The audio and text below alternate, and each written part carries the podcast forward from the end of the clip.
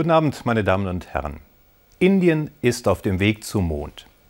China will die Rückseite des Mondes erforschen, die NASA Touristen zur Raumstation bringen, die ESA ein ganzes Dorf auf dem Mond errichten und Trump, der will direkt zum Mars. Es scheint einen neuen Wettlauf ins All zu geben und eine neue Begeisterung für das, was 50 Jahre nach der ersten Mondlandung alles möglich zu sein scheint. Ich habe mich in den letzten Tagen etwas anstecken lassen von dieser Begeisterung. Habe mir die Mondlandung nochmal angeschaut und auch eine ganze Reihe anderer Dokumentationen.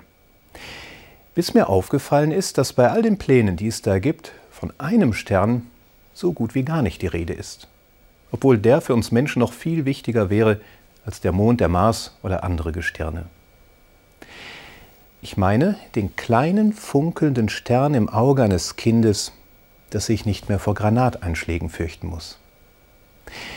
Ich meine das Leuchten in den Augen einer Mutter, die endlich genug Nahrung für ihre Kinder hat.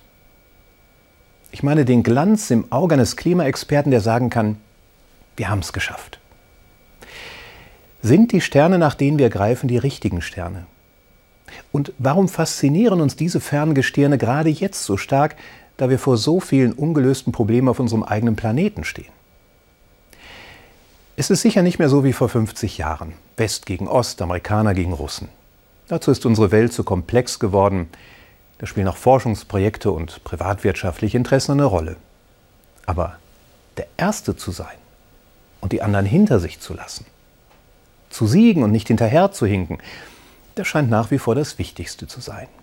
Vom Stolz der Nation ist wieder die Rede, vom Nutzen für das eigene Volk und auch vom eigenen Profit. Von den Kosten ist wenig die Rede. Und damit meine ich nicht nur das Finanzielle, sondern auch den moralischen Preis, den wir zahlen werden, wenn wir so viel Energie in die Ferne lenken und dabei das Nächste übersehen. Die Herausforderung direkt vor unserer Haustür und die Not des Menschen nebenan. Ich weiß, es könnte beides zusammengehen. Aber ich höre so wenig davon. In der Bibel schaut einer zu den Sternen hinauf, und kommt dabei ins Nachsinnen über sich selbst, das Ganze und über Gott.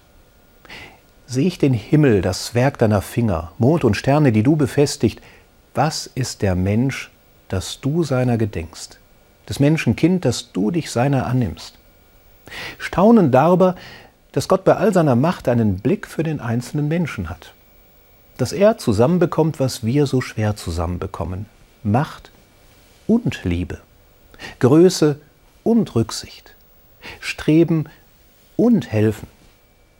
Warum versuchen wir es nicht zumindest? Warum brechen wir nicht gemeinsam ins All auf, anstatt wieder einen Wettlauf draus zu machen?